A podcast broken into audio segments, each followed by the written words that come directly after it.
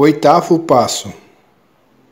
Fizemos uma relação de todas as pessoas que tínhamos prejudicado e nos dispusemos a reparar os danos a elas causados.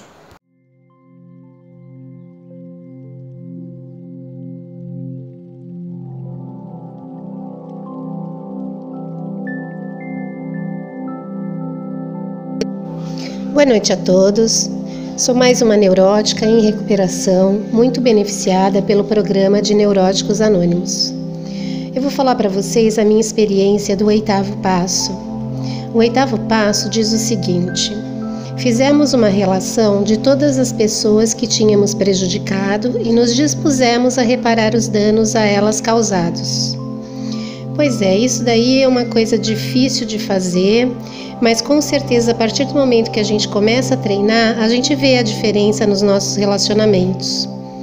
Nós, como doentes emocionais que somos, muitas vezes a gente acaba prejudicando uma outra pessoa por conta das nossas, das nossas emoções desequilibradas, né? E o que, que a gente tem que fazer? A gente tem que ficar com a nossa mente aberta, sempre preparada para escutar o outro, sempre preparada para perceber as nossas emoções, o porquê da gente estar sentindo determinada emoção ou não. Então, tudo isso a gente tem que estar sempre muito alerta. E a partir do. É difícil isso, difícil de colocar em prática, mas quando a gente consegue, a gente acaba vivendo em paz a gente acaba tendo uma vida fraterna com as outras pessoas, a gente consegue realmente colocar em prática o amor, que com certeza é para isso que a gente veio nesse mundo, né? Para desenvolver o amor. E a gente também acaba progredindo como ser humano, porque o ser humano, com esse lado egoísta que a gente tem, a gente fica preso às tendências que, que nos foram incrustadas na mente, né? E sempre com aquela coisa de impor a nossa vontade, de só só o que a gente faz é bom, a gente sabe o que é melhor para o outro, aquela tendência controladora. E quando a gente começa a dominar tudo isso, a tentar dominar, né, porque é um aprendizado constante, esse tipo de oitavo passo é um aprendizado constante para a gente. E aí a gente começa a não exigir tanto do outro, a gente começa a ser mais mais sereno, ter mais paz. O que o outro faz já não interfere tanto para a gente. A gente começa a perceber também que a relação com as pessoas vai melhorando, a gente começa a, a ter mais amigos, a não se isolar tanto, que é uma tendência bem, bem grande do neurótico é o isolamento, né? Porque a gente com medo de, eu particularmente com medo de, de sentir as emoções por conta da, do convívio social, muitas vezes eu me isolo. Eu fico fechada no meu casulo e não me aproximo das pessoas, não, não deixo que as pessoas também se aproximem de mim, e isso com certeza não faz bem para a gente, porque não foi esse o intuito que o nosso poder superior deu para a gente quando permitiu que a gente nascesse novamente.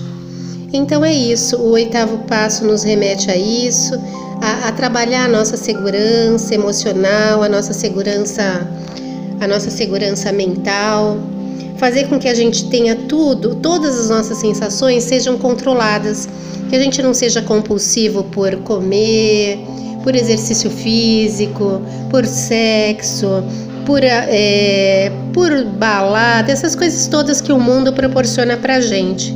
E que, doente como somos, não sabemos lidar com essas emoções, não sabemos controlar, né? Tudo isso e acabamos nos perdendo e, o pior de tudo, prejudicando outras pessoas, né?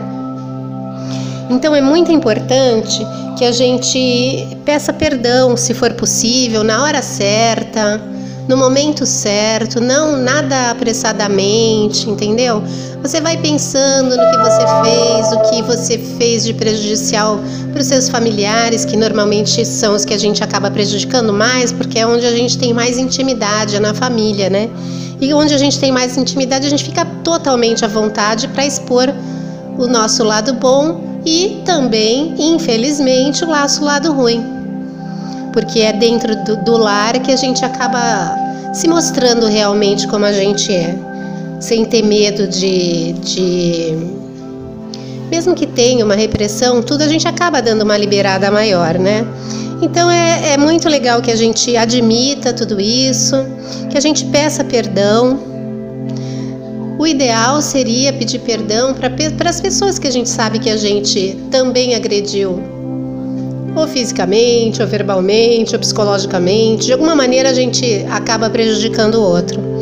Então é legal que a gente tenha essa consciência, que a gente admita os nossos erros, que nas próximas oportunidades que a gente tenha na vida, que a gente consiga é, controlar essas emoções, entendeu?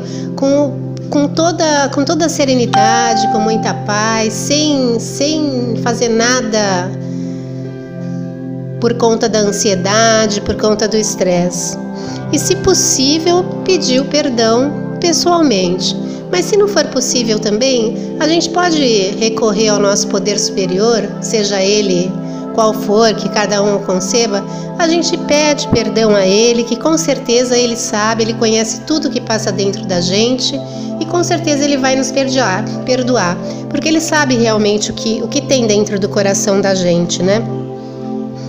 Isso, isso eu acho que é o que, que me chamou mais atenção no oitavo passo, né? E outra coisa também que, que a gente, como neurótico, faz muito, a gente justifica muito as coisas, né? Por conta do nosso comportamento doentio, a gente tem uma tendência a justificar. E a justificativa também se torna um obstáculo para que a gente ponha em prática esse oitavo passo. Então é muito importante que a gente não justifique, que a gente seja leal com a gente mesmo Sabe, faz um, faz um inventário moral, tem o um inventário relâmpago, tem o um inventário diário que você pode fazer sempre que, que tiver necessidade, que achar que cometeu um erro, que achar que fez alguma coisa de mal para alguém. Se não der para pedir perdão para a pessoa, porque as pessoas nem sempre entendem, vamos pedir perdão ao poder superior, que com certeza ele nos perdoa e nós somos, como eu ouço sempre em reunião, eu vou repetir aqui, nós somos uma centelha divina dele. Então ele está dentro da gente e nós somos representantes dele. Então, com certeza, como filhos do, desse poder superior, seremos perdoados. Boa noite, muito obrigada por me escutarem e 24 horas de paz e serenidade a todos uma neurótica em recuperação e vou falar sobre a minha experiência no oitavo passo. Fizemos uma relação de todas as pessoas que tínhamos prejudicada e nos dispusemos a reparar os danos a elas causados. Falando sobre esse oitavo passo, o que eu tenho tomado para mim no momento é pedir desculpa de imediato quando percebo que eu faço alguma coisa que não é legal como a própria literatura diz, é primordial que peçamos per perdão no momento certo e oportuno. Então, coisas sobre o passado só se houver uma situação que eu ache necessário incluir o assunto. No geral, tentei aprender a perdoar a todos. Não que eu seja uma santa, mas o perdão faz bem para mim. Às vezes as pessoas nem sabem que eu já perdoei. Pelo menos é o que eu tenho tentado fazer agora, porque eu já passei por um período amarga e magoada com muita gente, e com isso eu acabei me magoando mais do que qualquer outro. Embora lógico que ficasse de mau humor, deprimida, e assim fui desenvolvendo várias síndromes, inclusive o pânico. Que entendo também desse passo é que precisamos fazer uma análise e tentarmos melhorar hoje em nossos relacionamentos para conviver com as pessoas próximas. Antes de desenvolver tantos problemas, eu achava que eu tinha uma boa comunicação com as pessoas. Mas se eu soubesse me colocar e não ficar engolindo e um dia explodir, não teria me tornado a panela de pressão que virei, que eu mesmo tinha medo de mim.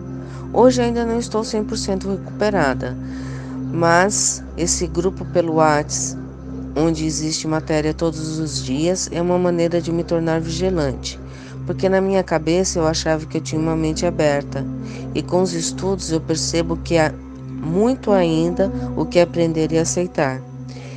Descobri que com essas limpezas de entulhos do passado, que o que é mais difícil de perdoar é no, a nós mesmos.